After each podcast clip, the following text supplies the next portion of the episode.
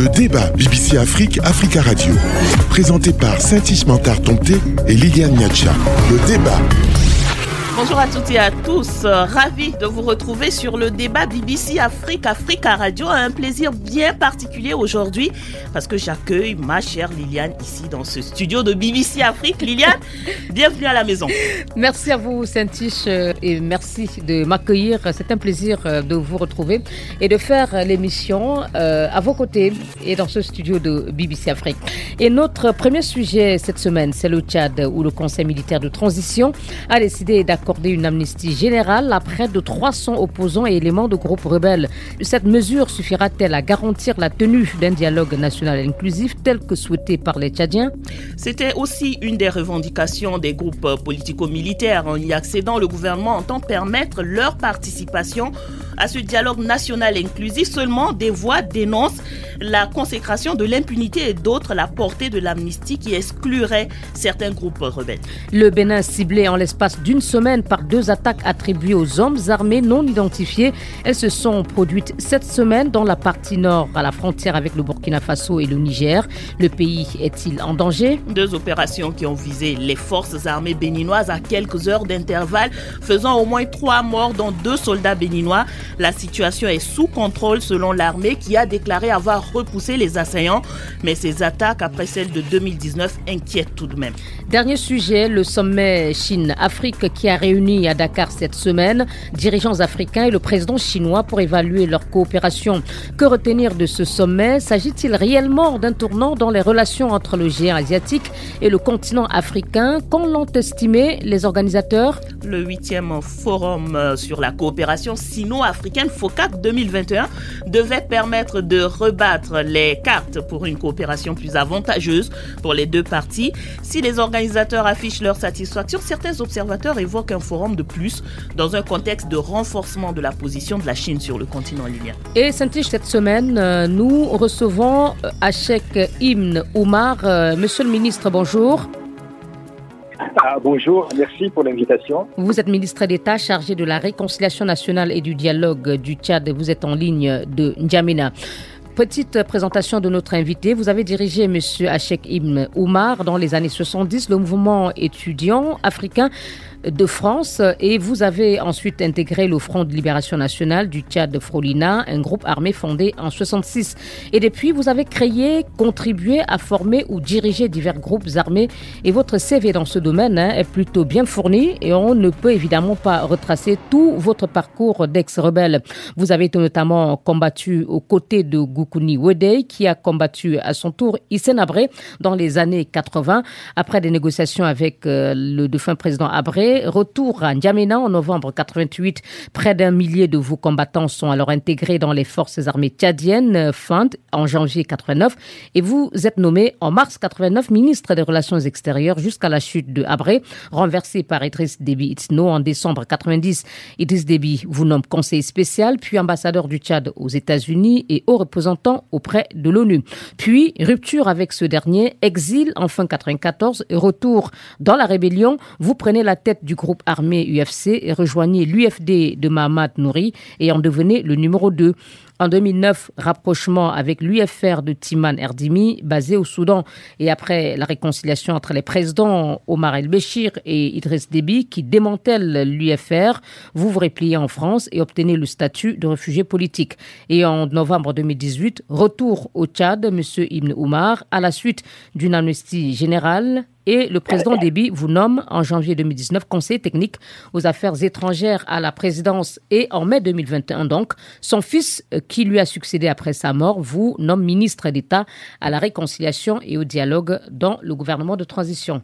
Et deux journalistes sont avec nous, Ousseinou Nargué, euh, qui est également analyste euh, politique sénégalais. Vous êtes fondateur, euh, du site euh, sentract.sn à Dakar. Bonjour Ousseinou. Ah, bonjour Liliane, bonjour Saint-Tiche et bonjour à votre invité. Serge Fanou, rédacteur en chef de la radio rurale de la commune de Bani Kwara Et bonsoir à tous les auditeurs de BBC Afrique. et de Africa Radio. Saint-Tiche, premier sujet avec vous. L'annonce a été faite en début de semaine. Le gouvernement de transition au Tchad va accorder une amnistie générale à 296 rebelles et opposants condamnés notamment pour délits d'opinion, terrorisme ou encore atteinte à l'intégrité de l'État. D'abord salués par les groupes politico-militaires qui en faisaient un préalable pour leur participation au dialogue national inclusif, l'annonce de l'amnistie générale est critiquée parce qu'elle exclut certains, notamment les membres du FACT, comprenez le Front pour l'alternance et la Concorde au Tchad, responsables selon les autorités de N'Djamena des attaques d'avril 2021 dans lesquelles l'ex-président tchadien a trouvé la mort. L'amnistie concerne les personnes qui ont été condamnées. On ne peut pas amnistier des personnes qui n'ont pas encore été condamnées, a répondu le ministre de la Communication, euh, euh Abderrahman Koulamala, interrogé par la presse nationale sur le cas de ces quelques 200 éléments du FACT arrêtés et détenus euh, à N'Djamena. Monsieur le ministre Ibn Oumar, est-ce que le fait que euh, ces éléments du FACT, euh, c'est-à-dire le Front pour l'alternance et la concorde au Tchad, ne soient pas encore condamnés justifie leur, omission ou leur exclusion, comme dit le chef de leur mouvement, de la liste des bénéficiaires de cette mesure? De toute façon, comme vous l'avez si bien rappelé, nous n'avons fait que répondre à des demandes de l'opposition armée.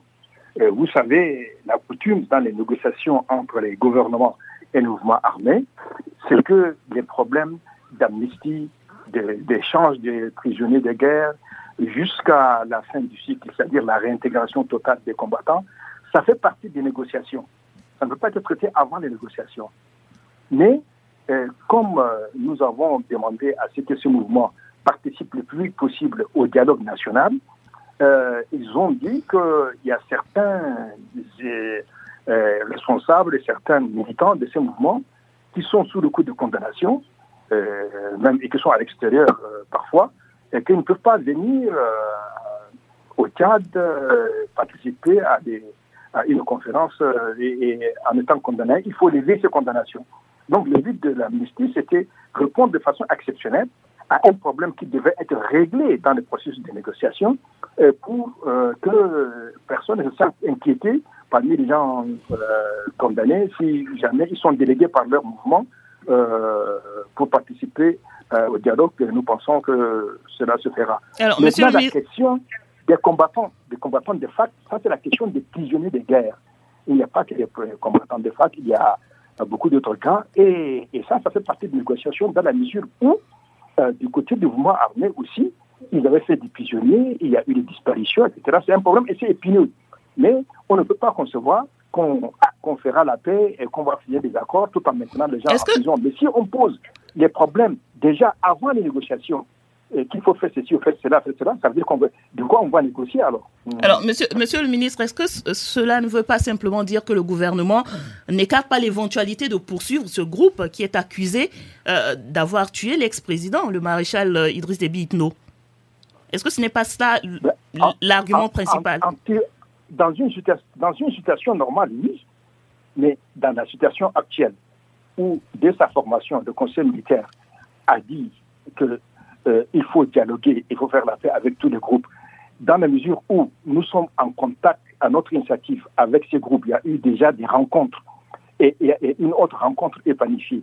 Et dans la mesure où nous avons dit que nous allons examiner toutes leurs demandes pour participer au dialogue.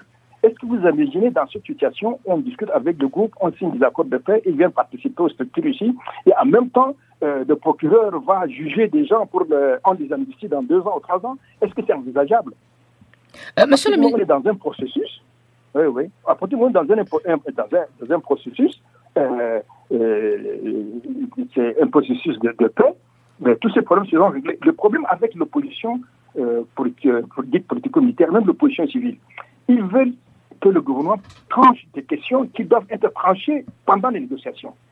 C'est ça le problème. D'accord. Monsieur Ibn Oumar, euh, au départ, on sait que le gouvernement de transition, plutôt le président de transition, n'était pas favorable à la participation des rebelles du FAT euh, à ce dialogue. Euh, finalement, la position a évolué. la preuve, cette amnistie à laquelle on assiste pour faciliter la participation des rebelles au dialogue.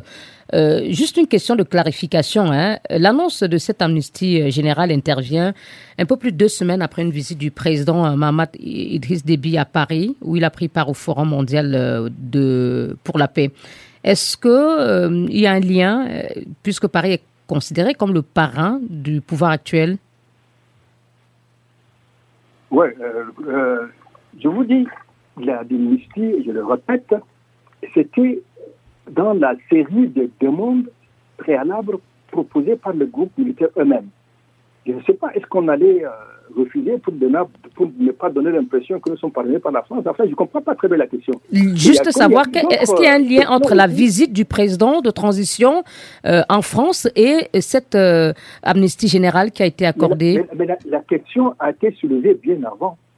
C'est-à-dire qu'il y a eu des contacts il y a eu des contacts informels, puis des contacts officiels par une délégation du comité technique spécial dirigé par le président Koukouni Ouete, qui est parti à Paris, en Égypte, ou souvent dans les pays où il y a des dirigeants de ce mouvement, et il y a eu des rencontres officielles avec PV.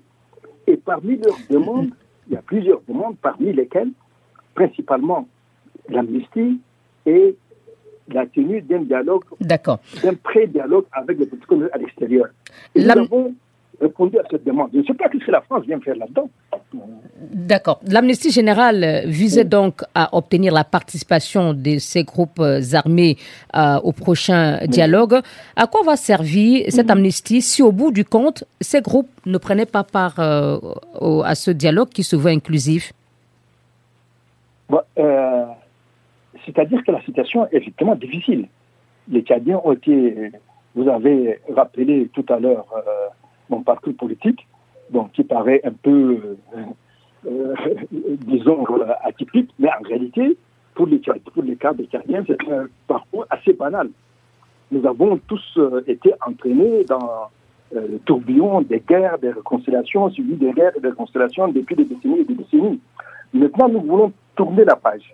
Je vous qu'avec un de vos confrères, euh, euh, j'avais utilisé la formule que jusque-là, nous avons connu l'engrenage de la guerre. Nous voulons maintenant enclencher l'engrenage de la paix. Et donc, c'est un climat qu'il faut créer, un processus qu'il faut dégager et, qui sera difficile et long, mais que, dont, nous pensons que c'est la seule voie possible. Donc, c'est un devoir que nous avons par rapport au principe de la paix, par rapport à notre population qui le. Mais, mais pour le moment, la stratégie utilisée, celle de l'amnistie, ne, ne, vous donne aucune garantie de ce que, au bout du compte, ces rebelles vont prendre part au dialogue au regard de leur réaction, notamment celle du. Bon, ça c'est. Non, euh, je ne sais pas. Euh, euh, on ne peut pas nous reprocher d'avoir répondu à une demande quand même de, de la part des intéressés. Alors, surtout que, monsieur le ministre, c'est une des revendications euh, de, ces groupes euh, politico-militaires. Il demande en plus, il y a d'autres euh, revendications, notamment la restitution des biens. Et c'est aussi un préalable pour leur participation. Non, non, non, ça, ça ce n'est pas. De toute façon, même l'amnistie, si vous voyez l'histoire des accords entre le groupe armé et le gouvernement, l'amnistie n'est pas un préalable. Ça fait partie des accords de paix d'un côté, les groupes armés acceptent de déposer les armes et d'intégrer le processus civil, et de l'autre côté, le gouvernement accepte de ne pas poursuivre les gens, d'arrêter les poursuites, d'amnistier, de libérer les prisonniers, et de faire de compensation, de réintégrer les gens. C'est ça le processus de paix.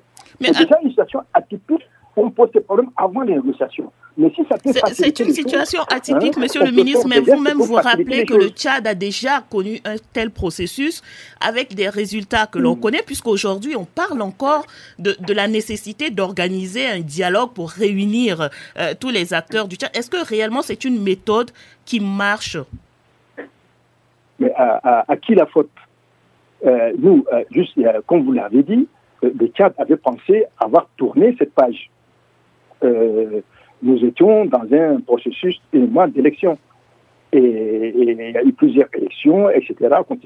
Et puis, nous n'avons pas prévu que l'OTAN allait détruire la Libye et que le groupe armé de, des pays euh, subsahariens allait se retrouver là-bas, s'armer par les méthodes euh, que l'on sait et venir attaquer en profondeur du territoire, en profondeur du territoire, menacer les capitales, euh, le chef d'État qui va renforcer ses troupes pour le front, tombe les armes à la main, personne n'a prévu cette situation. Et donc, nous nous sommes trouvés avec cette situation de bras, comment il faut la gérer? On aurait pu la gérer, là, il y aurait un coup d'État. On aurait pu la gérer en instaurant un système militaire vertical et puis qui déploie son, son agenda. On s'est dit, des décennies de guerre et de déchirements jusqu'à des. Euh, c'est pas le premier chef d'État qui est tué au Tchad. On a eu le cas de Tombalbaye. Tabré et Goukouni ont échappé à la mort de, de peu. On a dit il faut que cette situation cesse. La population le veut les acteurs politiques le veulent, etc. Euh, excusez-moi, monsieur Ouma, transition, c'est pas la fin d'en faire. Pourquoi ces responsables de groupes armés vont accepter euh, ce que vous, en votre temps aussi, n'avez pas pu faire? Qu'est-ce qui peut faire aujourd'hui que les groupes armés acceptent de, euh, de collaborer à ce que vous souhaitez aujourd'hui, c'est-à-dire qu'on tourne la page, la page des, guerres et qu'on se concentre mm. sur une réconciliation? Oui, c'est-à-dire que je dois avouer que ça faisait partie de la culture tchadienne, hein, que tous ces règles, tous les problèmes politiques se règlent par la violence. D'ailleurs, un cadre, un responsable des groupes euh, armés, Rizal à Paris, il y a quelque temps encore disait que la lutte armée est la seule voie pour instaurer la démocratie au Tchad. Oui, vous en avez fait usage en votre temps. Pourquoi est-ce que les rebelles, pourquoi devraient-ils changer euh, Non, euh, ça, pour c'est à eux de, de, déterminer leur position. Dans la mesure où, après la mort de Maréchal, tous ces groupes ont dit que euh, nous sommes d'accord pour euh, qu'il y ait un dialogue pour qu'on tourne la page. Personne ne les a obligés. C'est eux qui sont dit, euh, déterminés dans ce sens et qui, en, écho à la position du Conseil militaire et du gouvernement de transition pour un dialogue national. Donc, si les Tchadiens les différents acteurs euh, armés ou civils ou autres estiment en leur âme et conscience que le moment est venu pour nous, après 60 ans d'indépendance et de déchirement, de tenir la page, on y réussira. Effectivement, si les gens ne veulent pas, on ne réussira pas. Le proverbe dit on peut forcer son cheval jusqu'au bord de la rivière, on ne peut pas le forcer à boire. Merci. Donc, nous, partons du principe que tout le monde, euh, les armées, les, civils, les, les, chefs traditionnels, les religieux, les, jeunes, les femmes, toutes les forces vives tchadiennes disent il faut qu'on tourne la page. Euh, nous ne faisons que constater cette volonté des Tchadiens à tourner la page. Mais nous n'obligeons personne, évidemment. Merci beaucoup, euh, Monsieur euh, Ibn Oumar Santich. On me signale qu'on a encore quelques petites secondes, peut-être pour écouter une première réaction. Euh, Ousseinou en quelques phrases. Ensuite, vous reprendrez la parole après la pause. Oui, merci Liliane. Écoutez, je disais à l'entente de l'émission que le ministre Ibn Oumar a un CV intéressant, mais il a trouvé le terme exact. Il a un CV atypique, euh, mais comme il dit que euh, c'est le plus habituel pour le personnel politique euh, tchadien d'avoir de tels CV, je dis que c'est très inquiétant pour l'avenir et ça renseigne aussi sur le caractère du régime du maréchal Idriss Déby Itno, qui était un régime qui régnait peut-être pas par la terreur, mais au moins par euh, la, la, la, force armée. Par les canons par, par, par, par, la baïonnette, euh, les canons et les fusils. Et le maréchal Déby euh, n'a jamais déposé les armes. Il a toujours revendiqué sa stature d'homme d'homme militaire. Merci. Ousseinou, on, on, vous donnera la parole juste après cette courte pause. Le débat BBC Afrique, Africa Radio. Présenté par Saint-Ismantar Tomté et Liliane Niacha. Le débat. Nous avons comme invité cette semaine euh, Achek Ibn Oumar, ministre d'État tchadien chargé de la réconciliation nationale et du dialogue. Deux confrères sont avec nous. Serge Fanou, rédacteur en chef de la radio rurale locale de la commune de Banikwara au Bénin.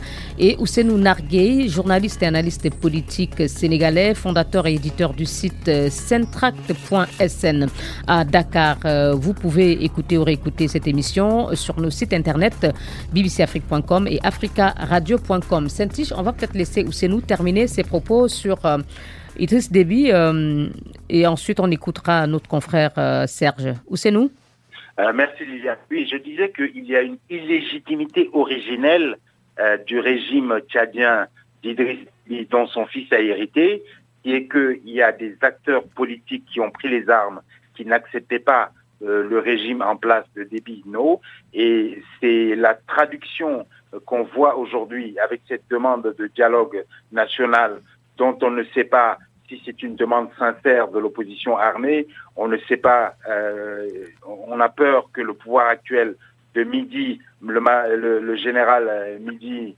Mohamed Idriss Déby, no, y aille euh, comme euh, en choisissant un peu les gens avec qui il veut discuter. Parce que là, on parle des, des, militaires, des, des, gens qui, ont, qui sont armés, mais il y a tout le mouvement de l'opposition regroupé autour de Wakitama euh, qui, refuse aussi de reconnaître ce régime-là et lui conteste toutes les décisions qu'il a prises jusqu'ici. Moi, la question que je me pose quand je vois que le président actuel s'est érigé en général d'armée, euh, et non plus général de corps d'armée. C'est le plus jeune général d'armée de, l'histoire tchadienne et qu'il veuille faire euh, ce dialogue-là.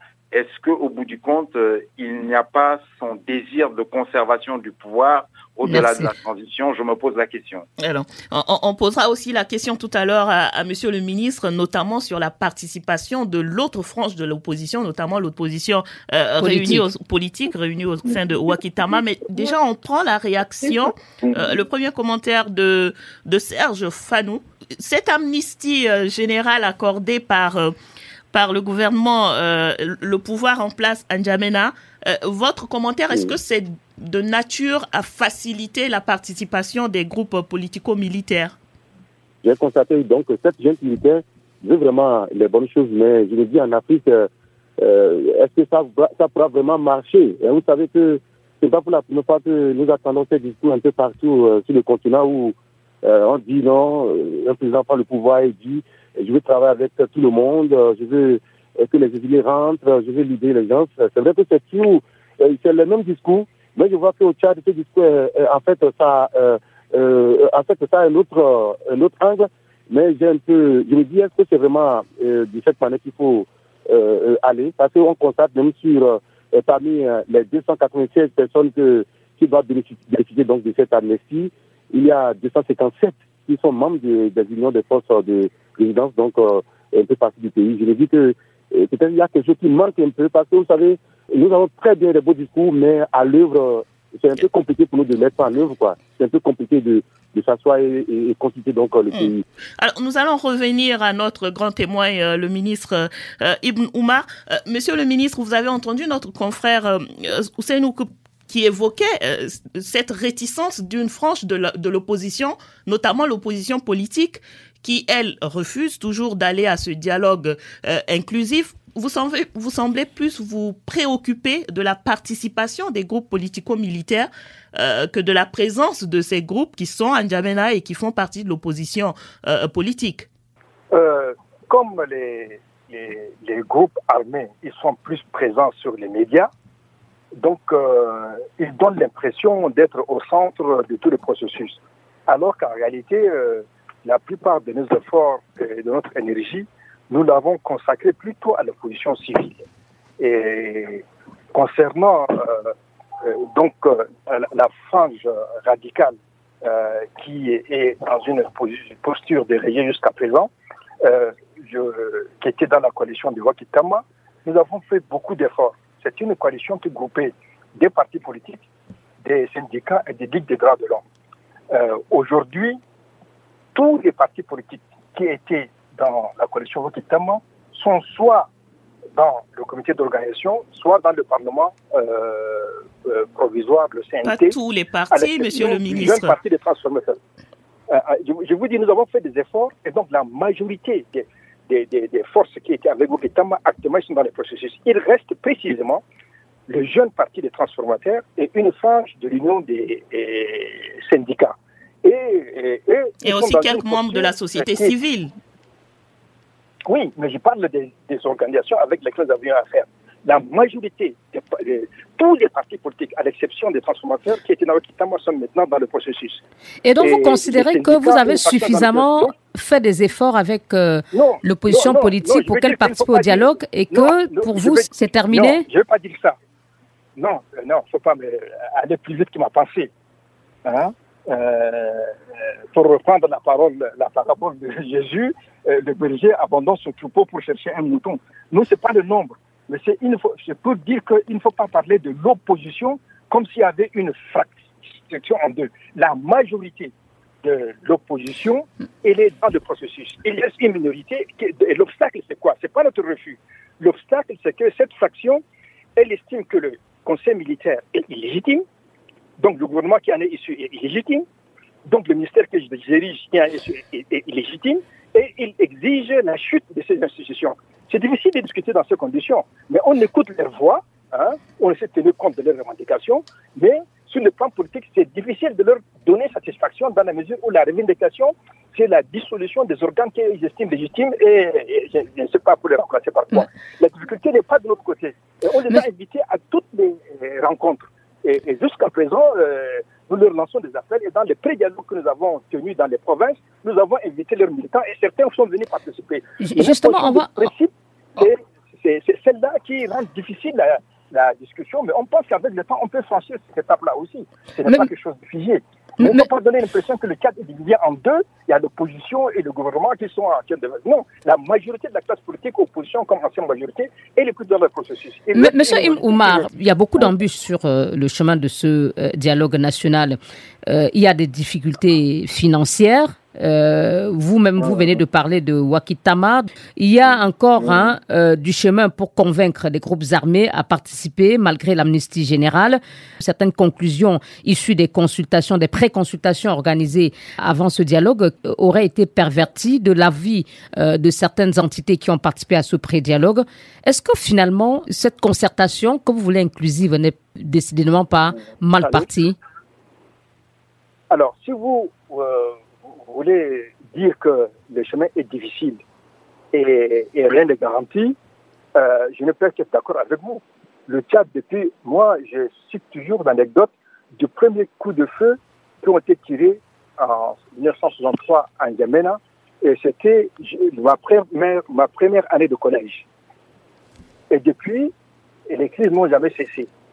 Donc, en six décennies, euh, nous avons accumulé de telles euh, division, de telles frustrations, que personne ne peut prétendre que la solution sera rapide, facile et accommodante pour tout le monde.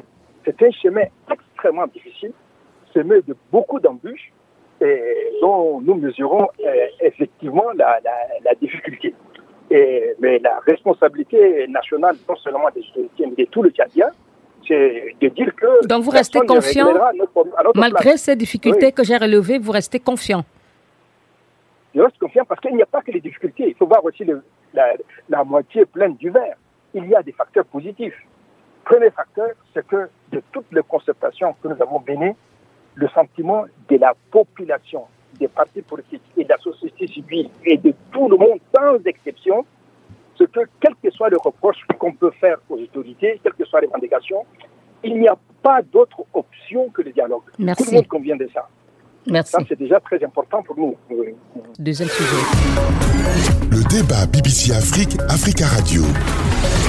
Et c'est avec notre grand témoin, Achek Im Oumar, ministre chargé de la réconciliation nationale et du dialogue au Tchad, nos confrères Ousseinou Nargué, euh, journaliste et fondateur du site centrac.sn à Dakar, et Serge Fanou, rédacteur en chef de la radio rurale locale de la commune de Banikwara au Bénin sont également avec nous et pour écouter ou réécouter cette émission, il vous suffit de cliquer sur euh, africaradio.com et bbcafrique.com et nous attendons toutes vos réactions sur la page Facebook, l'adresse facebook.com slash débat BBC Africa Radio. Et c'est notre deuxième sujet. Quelle sera la réponse des autorités béninoises après les attaques du 30 novembre et du 1er décembre dernier? Sont-elles suffisamment préparées pour faire face aux menaces sécuritaires? Des hommes armés ont mené des attaques dans les localités de Banikwara et Porga dans le nord du Bénin, à la frontière avec le Burkina Faso, où les attentats terroristes sont fréquents. Deux soldats ont péri et d'autres ont été grièvement blessés. Au moins un assaillant a également été neutralisé. Le porte-parole de l'armée a été, lui, plutôt rassurant. Colonel Didier Awanvuedo a demandé aux Béninois de vaquer à leurs occupations.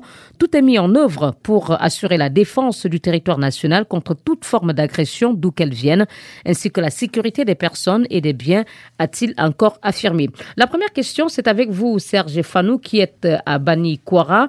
Où la position de l'armée a donc été attaquée. Est-ce que les Béninois partagent ce sentiment de, sérénité affiché par le responsable de l'armée? Vous savez, à Banikwara, ici, il serait difficile de répondre directement à cette question, mais je peux partager via un commentaire personnel. Le commentaire personnel, c'est que c'est vrai que l'attaque du 30 ici à Banikwara, à Mekrou, et dans un premier temps, pourrait le dire, aller pour les, populations. Mais juste au lendemain, qu'il y ait encore une autre attaque à Forga, je crois que déjà, et ça donne un peu d'inquiétude au sein de la population. Les populations commencent déjà à se poser des questions, surtout que nous savons que nous partageons les frontières. Vous voyez la zone du Burkina ou le nord du Burkina où aujourd'hui ces groupes djihadistes sévissent vraiment. Et vous savez, à Banikwara, Banikwara est à moins de 55 km du Burkina Faso, de la frontière du Burkina Faso. Donc, directement, c'est vrai que les populations vaquent à leur, leur préoccupation, mais j'avoue qu'il y a un peu de l'inquiétude, la peur règne un peu au niveau de la population ici. Hum.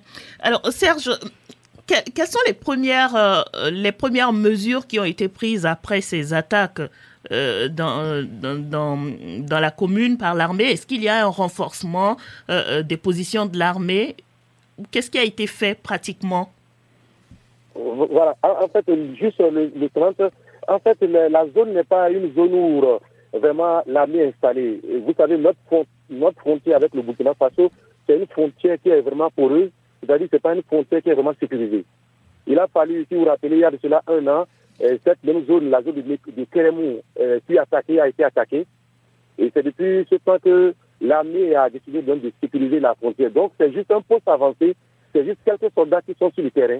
Donc, les sources euh, officielles indiquent qu'il y a le dispositif sécuritaire euh, a été renforcé à la frontière avec le Burkina. Et vous voulez dire que vous ne ressentez pas ce renforcement de, du dispositif sécuritaire malgré les attaques euh, multiples au Burkina Faso? Oui, c'est ça, voilà, c'est là. Vous savez, c'est vrai que le dispositif sécuritaire, actuellement, les militaires sont en train de vouloir construire un camp. Banikwa n'a pas de base militaire, en fait. La base militaire, et se trouve dans la zone départementale, dans la Liborie, à Kandi. Kandi qui est à 70 km de Banikwara. Maintenant, c'est maintenant que l'armée prendre les dispositions pour pouvoir installer un camp. Il y a un domaine qui a été trouvé depuis 4 mois dans la zone de Kunungo où on partage encore le parc. Et j'avoue que c'est juste après cette attaque encore que euh, juste l'armée a encore renforcé le dispositif là. En fait, c'est les groupes, euh, c'est les, des, équipes qui vont pour euh, juste dire la patrouille, la garde dans la zone. C'est des équipes à de rotation 10 à 20, 15 militaires vont, restent là.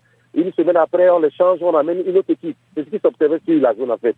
Il n'y a pas un camp, ni clôturé, ni les armements, ni les, véhicules, ni. Non, non, non. Comme ça se sent dans les camps militaires, il n'y a rien euh, comme ça dans, dans la zone là. En fait. Merci. Merci Serge. On va peut-être écouter euh, Ousseinou Narguey, euh, cette ville de Banikwara située, euh, notre confrère Serge le disait, à euh, une cinquantaine de kilomètres du, du, Burkina Faso, dont on connaît la situation sécuritaire aujourd'hui. Malgré cette proximité, malgré cette réalité au Burkina, il n'y a pas eu, semble-t-il, un vrai dispositif de prévention de la part de l'armée béninoise oui, tout à fait. Euh, je, je, pense que on a un G5 Sahel qui gagnerait à s'étendre aux pays du Golfe de Guinée et de la zone côtière parce que, comme pour le virus euh, euh, du COVID coronavirus, Covid, on a une mutation du djihadisme et du terrorisme qui quitte les zones traditionnelles où elle exerçait après avoir euh, être descendue euh, du Maghreb, de l'Algérie et de la Libye, c'est-à-dire euh, les pays sahéliens. Là, on, on, voit ce qui se passe en Côte d'Ivoire ou ce qui menace de s'y passer. Il y a, des exercices militaires d'ailleurs qui venaient d'être faits avec l'armée française en, Côte d'Ivoire. On le voit avec cette attaque au Bénin, qui sont des pays où quand même je pense qu'on peut être rassuré que on n'est pas dans la situation où les djihadistes peuvent descendre dans la capitale Cotonou et prendre le pouvoir, ce qui est par exemple la crainte très sérieuse et avérée qu'on avait pour un pays comme le Mali et dans une moindre euh, mesure pour le Niger. Euh, je, je, pense qu'il y a une mutation du djihadisme qu'il faut prendre en compte et que la prise en compte euh, de cette mutation-là passerait par un élargissement du G5 Sahel et une coopération entre les États pour le renseignement et la prévention. Mm. Je voulais juste finir, euh, je sais que la règle du jeu, c'est que le journaliste invité n'a pas un, long temps de parole, mais je veux revenir sur le premier sujet pour dire que je donne crédit au ministre Ibn Oumar de sa transparence, mais je pense quand même que quand il dit que toute l'opposition civile notamment est prête à venir au dialogue, ce n'est pas la vérité, ce n'est pas une une minorité de l'opposition qui ne veut pas venir, et un dialogue, on y est invité, on ne vient pas sur convocation, mais sur invitation. Merci Ousseinou. Euh, je pense que le ministre a aussi nuancé après en précisant que c'était pas toute l'opposition euh, qui est euh, avec le gouvernement dans ce processus de, de transition. Nous n'allons pas revenir et refaire le, le, le, le, débat sur le premier sujet, mais Monsieur le ministre euh, Ibn Oumar, euh, Aujourd'hui, on parle du Bénin qui est attaqué deux fois en l'espace d'une semaine. Il y a eu euh, quelques jours avant le Togo également qui a été euh, euh, victime d'une attaque par un groupe d'hommes armés. Et Hussein nous parlait tout à l'heure de, de ce cadre qui existe et qui actuellement ne réunit pas tous les pays qui semblent être dans le viseur de ces groupes d'hommes armés ou de ces groupes extrémistes. Est-ce que au niveau du G5 Sahel, la question d'élargir euh, euh, le groupe et d'y intégrer des pays comme euh, le Bénin, le Nigeria, le Togo. Est-ce que ce, cette idée fait son, chemin au, au, niveau du G5 Sahel ou pas? Au niveau du Tchad, depuis la destruction de la Libye par la coalition de l'OTAN, nous n'avons pas cessé de tirer la sonnette d'alarme en disant que il y aura une extension de la menace djihadiste, non seulement dans les pays sahélo-sahariens, mais aussi jusqu'en direction des pays côtiers. Et au Forum international de Dakar en 2017, le feu de maréchal Déby avait dit deux formules qui sont restées célèbres en disant que l'OTAN n'a pas assuré les services après-vente euh, en Libye et que la menace djihadiste risque d'embraser toute l'Afrique.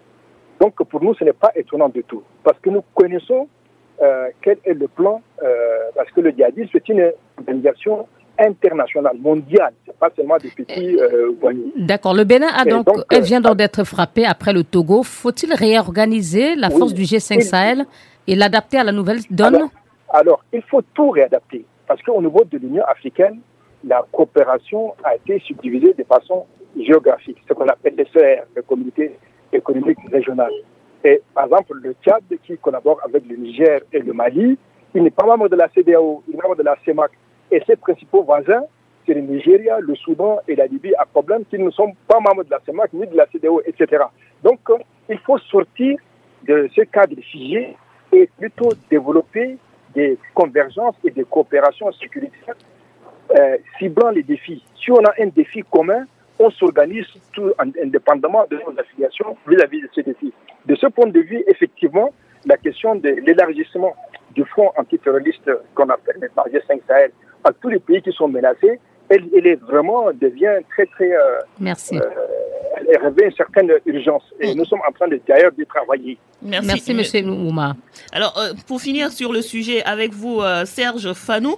Euh, Serge, c'est vrai que le communiqué de l'armée parle de groupes d'hommes armés, mais on se, on se pose la question par rapport à la proximité du Bénin avec les autres pays qui sont victimes euh, de ce genre d'attaques attribuées souvent à des groupes extrémistes. La question c'est est-ce qu'aujourd'hui il y a des sujets ou des conflits intercommunautaires ou, ou sociaux dans cette partie du, du Bénin qui pourraient être exploités par des groupes euh, du genre? Vous savez, euh, au Bénin, surtout au nord Bénin, c'est une zone primaire agricole. Et il y a toujours les conflits liés, bien sûr, euh, euh, les conflits entre éleveurs et agriculteurs, où l'État a vraiment en un travail formidable. Ça, euh, aujourd'hui, vous allez voir, c'est tout cela qu'aujourd'hui, il y a au niveau du gouvernement un haut commissaire donc, euh, qui règle ce problème qui a été installé, qui est vraiment nommé par le gouvernement. Et je crois que c'est souvent très compliqué nous rencontrons, où vous savez que c'est une zone transfrontalière où euh, les gens doivent quitter avec les détails du Burkina Faso au Bénin. Donc, il suffit que la frontière encore poreuse, et poreuse, tant pour moi, et ça constitue également, euh, je dirais, des de, de, de, des freins. Ça constitue également des menaces où parfois euh, le pasteur lui passe par le champ de quelqu'un et doute les, euh, la culture. C'est les qu'on n'en sait pas le passé, mais euh, qui depuis deux ans, trois, trois ans ont, ont vraiment euh, diminué. Mais si vous permettez, vous voyez, c'est vrai que euh, le porte-parole du, du, de l'état-major a juste dit, parce que vous savez, l'on s'est dit quand on voit les djihadistes, vous savez que les djihadistes sont, ils portent toujours des turbans, ils s'habillent, ils masquent toujours leur visage. Merci. quand vous allez, quand vous constatez le cas, par exemple, de celui qui a été abattu ici, euh, en fait, il n'avait rien de ça. donc, euh, hmm. il, n'avait aucune identité. Donc, euh, il est difficile de prouver que c'est un djihadiste. C'est ça. Merci. Que, il y a de cela, il y a de cela une semaine, le 19 passé, dans, dans, la même zone, on avait arrêté deux personnes, des bandits. Vous voyez. Donc, on peut Merci pour ces précisions, Serge. Merci pour ces précisions, Serge. Je rappelle que vous êtes rédacteur en chef de la radio de la commune de Banikwara. Liliane. Dernier sujet à la vitesse euh, habituelle au part de course je avec vous, Saintis. Je, je, suis ravie de vous l'entendre me le dire en face aujourd'hui. nous y allons pour le dernier sujet, sans transition, et nous parlons de cette, de ce sommet qui s'est tenu euh, à Dakar. Trois jours de travaux donc pour réorganiser euh, les relations de coopération sino-africaine qui s'intensifient de plus en plus. La Chine aujourd'hui est le premier partenaire commercial du continent et ce, cette huitième édition du forum sur la coopération sino-africaine s'est tenue en présence euh, du chef de l'État euh, chinois et de plusieurs autres de ses homologues euh, que nous n'aurons pas le temps de citer. Notons simplement que la déclaration finale des travaux est longue et riche de 32 points sur lesquels nous n'allons pas revenir. Mais où c'est nous Qu'est-ce que vous, vous avez retenu déjà de, de, ce, de, ce, de cette huitième édition du Forum de coopération sino-africaine Est-ce qu'on peut parler réellement de tournant dans la coopération entre, euh, entre la Chine et, l'Afrique? Euh, Non, non, je ne pense pas. Je, constate que ça se tient à Dakar euh, avec l'accueil par le président Macky Sall à qui on reproche beaucoup un tropisme pro-occidental et pro-français. Donc je pense que c'est un bon point pour lui de montrer, même si ça concerne toute l'Afrique, que les partenariats du Sénégal ne sont pas occidentaux et français uniquement, mais également en direction de la Chine, qui est un grand acteur de l'économie mondiale. Ça, c'est une chose.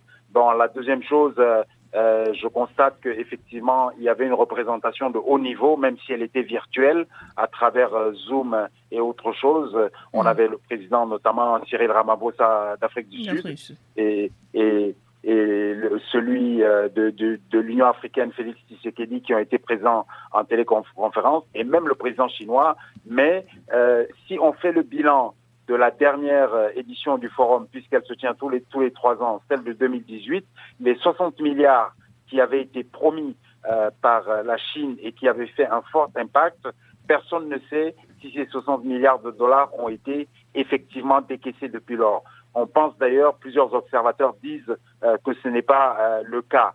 Et je pense que euh, des présidents présents à ce FOCAC ont tiré la sonnette d'alarme aussi sur le fait qu'il n'y a pas suffisamment de transfert de technologie, sur le fait qu'il n'y a pas un accès suffisant des produits africains au marché chinois, on se contente. Le président chinois a promis de, corriger euh, cette insuffisance. Oui, mais c'est une promesse euh, dont on peut douter de la réalité et de la concrétisation, parce que pour le moment, l'Afrique est un grand marché pour la Chine, et en plus, l'Afrique est superbement endettée par rapport à la Chine. On parle d'ailleurs de d'annulation d'une partie de cette dette-là. Et finalement, les seuls produits que l'Afrique peut exporter vers la Chine pour un peu faire baisser la balance commerciale en faveur de la Chine, c'est des produits euh, bruts, euh, c'est des productions agricoles non transformées et ce n'est pas là où il y a la valeur ajoutée. Donc, euh, pour ce grand marché qu'est la Chine, il faudrait que l'Afrique aussi, comme avec l'AGOA euh, qui, qui, qui, nous met en relation avec les États-Unis, nous puissions y exporter des produits finis ou semi-finis. Euh, une question rapide pour vous. C'est nous, on a entendu le président Macky Sall dresser en quelque sorte les grandes priorités euh, dans la coopération entre la Chine et l'Afrique d'ici à 2024. Il a entre autres parlé du renforcement de la souveraineté pharmaceutique, médicale, la modernisation de l'agriculture ou encore la réalisation des infrastructures de base en Afrique. On a finalement l'impression que l'Afrique ou les dirigeants africains euh, veulent euh, en quelque sorte croiser les bras et attendre tout de la Chine. Oui, oui, on a cette forte impression-là. Et si on prend le volet pharmaceutique, euh, la Chine a promis 100 milliards, enfin 1 milliard de, de doses de vaccins. Pourquoi ces vaccins-là, la Chine n'aurait pas plutôt proposé de les fabriquer sur le continent africain qui doit avoir une réponse vaccinale en direction du Covid? On peut se poser la question on se met en situation de consommateur et on tend la main à un donateur qui est la Chine, qui semble plus sensible et moins contraignante en termes de conditionnalité que les Occidentaux, mais je crois effectivement que à l'issue de ce, de ce forum, et quand on entend les conclusions qu'en fait le président Macky Sall, on est toujours dans une situation de demandeur et d'assistanat qui n'honore pas l'Afrique. Euh, je voulais poser la question à notre invité. Il me semble euh, qu'il n'est plus là. On va peut-être euh, recueillir la réaction rapide de notre confrère Serge Fanou. Au-delà hein, de tout ce qui peut être retenu de, ce sommet, quelles que soient les résolutions de telles rencontres, sont-elles encore pertinentes aujourd'hui? Oui, vous savez, c'est vraiment très pertinente. Vous savez, aujourd'hui, et quand on regarde l'Afrique en général, moi je parlerai du cas du Bénin que je maîtrise mieux.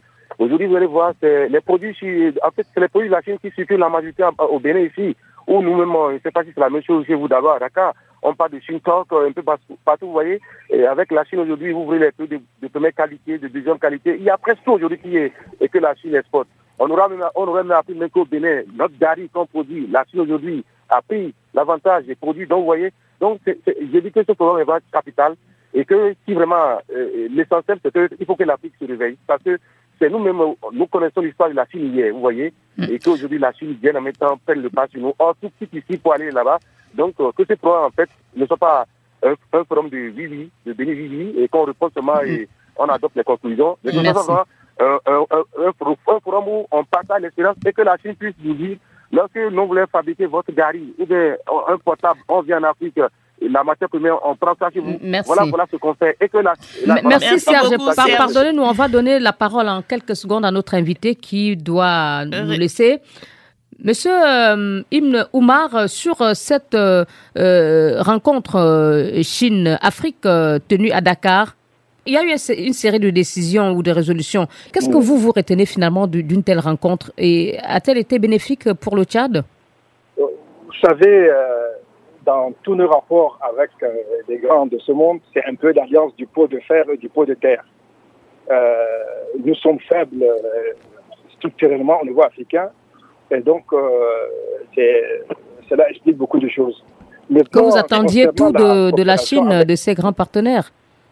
Oui, oui, oui. D'abord, la Chine, beaucoup d'Africains pensent que c'est un modèle, alors qu'il n'y a pas de pays modèle. Eux-mêmes n'arrêtent pas de répéter que nous ne sommes pas un modèle.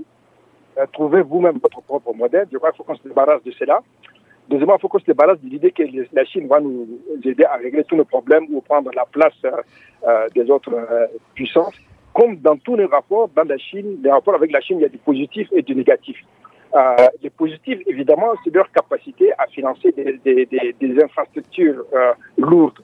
Ça, c'est vraiment quelque chose de positif et leur capacité aussi euh, de nous donner des crédits. Mais maintenant, il y a des négatifs aussi, par exemple, d'envahissement de nos marchés par la pacotille chinoise, euh, les, entreprises chinoises qui ne respectent pas beaucoup les règles et tout ça. Hmm. Quel genre de règles ne respectent-elles pas ces entreprises chinoises en Afrique? Au, Tchad, par exemple, on a, on a des sérieux problèmes pour le respect par exemple, des règles de l'environnement. On a des entreprises euh, chinoises qui ont déversé des, déchets chimiques dans des cours d'eau, etc., sans tenir compte des règles. Mais que fait le euh, gouvernement, le gouvernement euh, tchadien face à cette situation? Ben, Souvent, c'est quand on est quand la situation s'éclaire, d'abord on essaie de régler en aval, mais il y a un problème aussi euh, d'éthique à la base. Et, et, puis le gouvernement chinois aussi, euh, souvent, il faut le reconnaître. Autrement dit, le gouvernement laisse faire. Si la Chine continue de polluer, c'est peut-être que, comme vous le dites, c'est peut-être que le gouvernement laisse faire ou les gouvernements africains laissent faire. Non, c'est pas qu'on laisse faire. J'ai dit qu'eux, ils ne respectent pas les règles. Mais une fois qu'il y a des, quand il y a des dépassements, les gouvernements prennent, leur, prennent les mesures qu'il faut. Moi, je parle, je parle de souvent, ils respectent, je sais pas si vous me comprenez. Bon, on peut, on peut trouver aussi des entreprises non chinoises qui ont des comportements, bon, euh, euh qui ne respectent pas les règles éthiques. Lesquelles, par exemple en ce, moment, en ce, moment, par exemple, nous avons une crise au Tchad entre la société pétrolière ESSO et ses employés parce qu'elle est en train de céder ses parts à une nouvelle société et ne veut pas donner les droits sociaux entièrement aux employés tchadiens. Nous sommes en crise depuis plusieurs mois. Donc toutes les, entreprises, elles sont toutes dans une logique de profit euh, tant qu'elles ne sont pas euh, rappelées à l'ordre par les autorités, elles, sont dans une logique de profit. C'est connu. C'est pas que les Chinois. Merci beaucoup, Monsieur Hachek Ibn Oumar. C'est le moment d'écouter les réactions de nos auditeurs euh, laissées sur la page Facebook et lues par Didier Ladislas Lando. Réagissez et laissez-nous vos commentaires via notre compte Twitter, débat BBC Africa et sur notre page Facebook, facebook.com slash débat BBC Africa. Bonjour Liliane, bonjour Saint-Tiche, bonjour à tous. Voici quelques réactions d'internautes recueillies sur la page Facebook de l'émission. Tchad, Jean Zounon affirme que les responsables de la transition tchadienne doivent être sincères dans leurs décisions et ne pas chercher à piéger les chefs rebelles qui vont rentrer après le vote de l'amnistie. Pour lui, personne ne doit être laissé en rade car il est très important que le dialogue tchadien soit inclusif. Pour Archiduc Théodore de N'Djamena, cette amnistie sélective excluant les éléments du FACT est une énième farce des autorités de la transition. Bénin Yakuba Badolo estime que la crise sécuritaire tend à devenir sous-régionale et qu'il faudra une conjugaison des efforts pour pouvoir y faire face. Sommet Chine-Afrique, Charles Bazema estime que c'est un sommet de plus. Pour lui, tant que les dirigeants africains ne penseront qu'à eux et à leur entourage, quelle que soit la bonne volonté des partenaires, l'Afrique restera toujours le continent le plus pauvre au monde. Bon week-end à tous. Bon week-end à vous Didier Ladislas Lando et merci. Et c'est la fin de cette édition euh, du débat BBC Africa, Africa Radio. Nous recevions cette semaine Achek Im Oumar, ministre d'État chargé de la réconciliation nationale et du dialogue euh, du Tchad. Il était en ligne de N'Djamena. Merci à notre confrère Ousseinou Nargué, journaliste et analyste politique, fondateur, éditeur du site sentract.sn à Dakar au Sénégal. Merci à Serge Fanou, rédacteur en chef de la radio rurale locale de la commune de Banikwara au Bénin. Euh, chargé de production de l'émission Didier Ladislas Lando, réalisation Abdou Diop. L'émission est disponible et vous pouvez l'écouter ou réécouter euh, sur africaradio.com et bbcafrique.com et n'hésitez pas à réagir sur la page Facebook de l'émission facebook.com slash débat BBC Africa Radio. C'était un plaisir d'être euh, avec vous cette semaine et particulièrement avec vous, Saint-Tige Mantar dans vos studios à vos côtés. Et j'espère dans les vôtres bientôt, ma chère Liliane. On l'espère. Euh, en tout cas, vous êtes la bienvenue et vous le savez. Merci de votre fidèle attention. Au revoir et à la semaine prochaine.